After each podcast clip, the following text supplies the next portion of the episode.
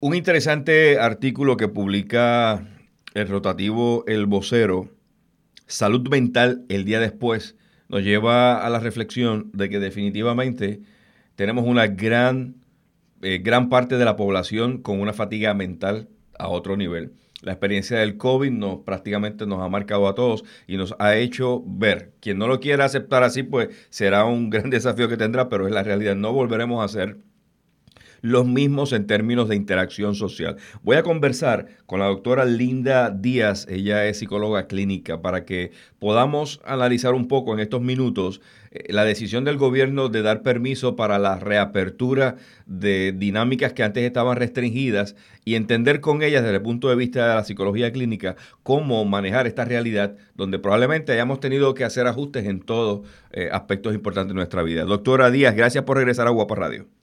Gracias a ustedes, a usted por invitarme eh, a tener este esta pequeña charla, ¿verdad? Sobre lo que estamos llamando la reapertura de nuestro sistema, ¿verdad? De nuestro país. Eh, explíquenos cómo la manejamos.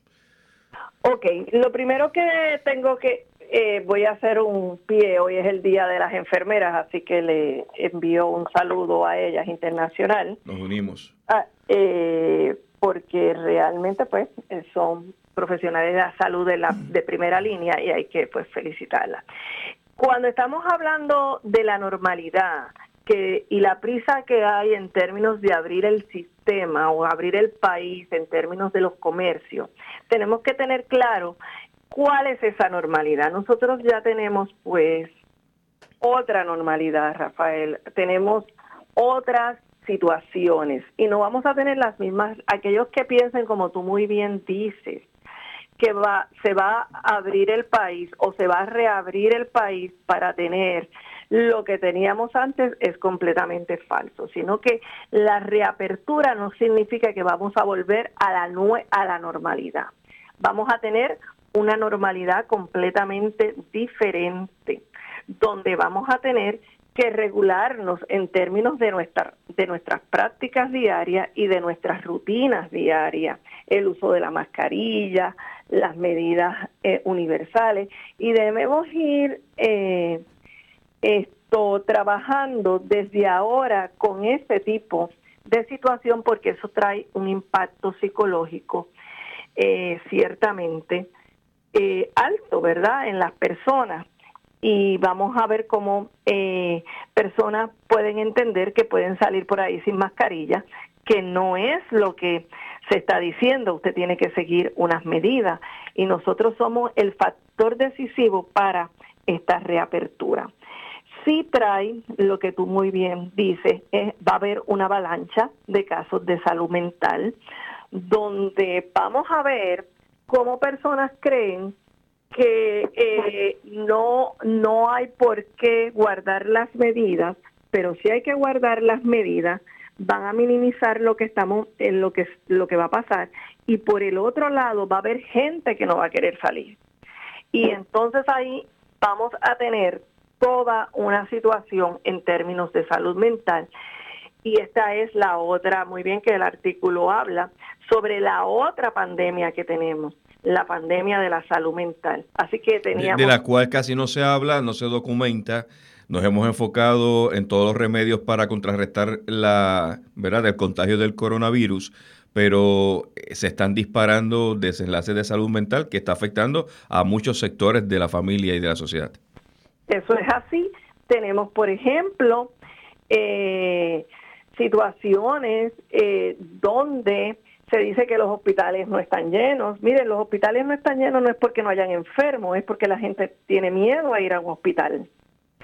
Eh, pero hay enfermos. La gente no quiere ir a recibir servicios a una oficina médica, eh, pero sí los necesita. Entonces tenemos también, por otro lado, yo estoy de... Lo que se ha disparado realmente, discúlpame, es el trastorno de ansiedad generalizada con ataques de pánico. Pero cuando tú le hablas a una persona, mira, yo te quiero mandar al hospital para trabajar esto, pues no quieren ir al hospital, no quieren ir a hospitalizarse. No, es, un no-no. Aunque tú tengas el, la responsabilidad de hacerlo. Doctora Díaz, eh, el, el, estrés postraumático asociado al virus es una realidad en el mundo, incluyendo Puerto Rico. Realidad en el mundo se supone. Luego de esta situación ya se están viendo casos en otros países sobre este trastorno donde va a haber este tipo de estrés postraumático. Inclusive van a haber casos de lo que se llama agorafobia, que la agorafobia es el miedo al contacto social, pero esta vez no es al contacto social, es al que yo no me contagie. Y esos y hay muchas personas que ahora mismo dicen, aunque me manden a trabajar, yo no voy a ir a trabajar, yo voy a tratar de trabajar a nivel remoto y poco a poco vamos a tener que empezar a tocar eso. Luego de esto va a venir lo que se llama pues la tristeza, la depresión si ya no se está dando ya, porque cuando tú te toques y salgas hacia afuera, no va a ser, no va a ver el, el mundo que tú veías antes que tú ibas a un restaurante y que te podías sentar con 10 personas. Se supone que ahora son cuatro y que sea con mascarilla eh, y que sigan las medidas. Hay gente que se va a quedar sin trabajo. Ya, se acabó. Y todo esto va a traer o ya está trayendo en nosotros un impacto psicológico donde tenemos que entonces, obviamente, como siempre yo digo, prepararnos porque no hay la supuesta normalidad que la veíamos o que la teníamos antes. Cambió. desde su punto de vista clínico, para evitar estar aterrado, estar asustado, estar ansioso, preocupado. ¿Qué, qué recomendación nos puede dar en estos minutos para, poderla, para empezar a aplicarlo desde ya?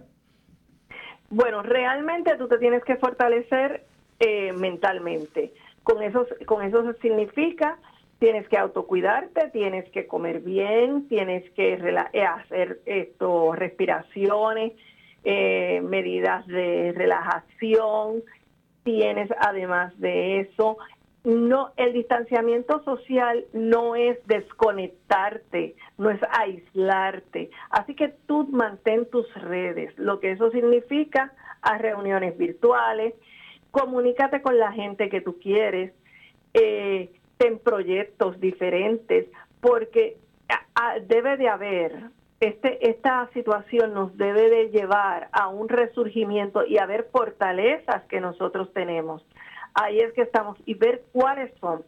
A partir de eso, saber y, y contactarnos con nosotros mismos, como, como yo muy bien digo, mirar para, para adentro y ver qué es lo que yo quiero, hacia dónde yo me quiero dirigir, porque hay cosas de la normalidad que teníamos que no queremos volver a, a tener. Eh, en términos individuales. Doctora Díaz, eh, eh, Cicerón en un momento dado afirmó lo siguiente, y, quiero cerrar con su análisis sobre esto. Hay enfermedades del alma más perniciosas que las del cuerpo. Eso es así. Yo le tengo que decir que yo tengo un teórico que también se llama Jung, Jung, que decía, tú te puedes saber todas las técnicas terapéuticas del mundo, pero si tú no le tocas el alma, al paciente, tú no hiciste nada con él. Lo que eso significa es que cuando tú trabajas trastornos psicológicos, cuando tú trabajas con la salud mental de una persona, tú tienes que tocar el alma, tú tienes que tocar el espíritu, porque realmente ahí es que tú vas a generar eh, la fortaleza en la persona. Yo no quiero dejar de pasar esta oportunidad de hablar de dos grupos que a mí me preocupan mucho, ¿verdad? Que no he visto y también lo toca el artículo, eh, de aquellas personas que están enfermas de COVID en el hospital, de aquellas personas que tienen familiares con COVID, que simplemente los tienen que dejar allí y se acabó. Esas personas van a necesitar mucha ayuda porque no sabemos cuál va a ser el final. Y con aquellos que eh, con, con los jóvenes, con los jóvenes que se graduaban, con los jóvenes que tienen planes, que simplemente le tocó dentro del plan, no estaba el que hubiese una pandemia como con los profesionales de la salud. Gracias, doctora Linda Díaz, psicóloga clínica, por reaccionar aquí en Guapa Radio, dándonos estrategias de cómo manejar una salud mental de alto nivel. Siempre a tus órdenes y a tu disposición. Desde la redacción para Guapa Radio, Rafael Ángel Pérez Colón.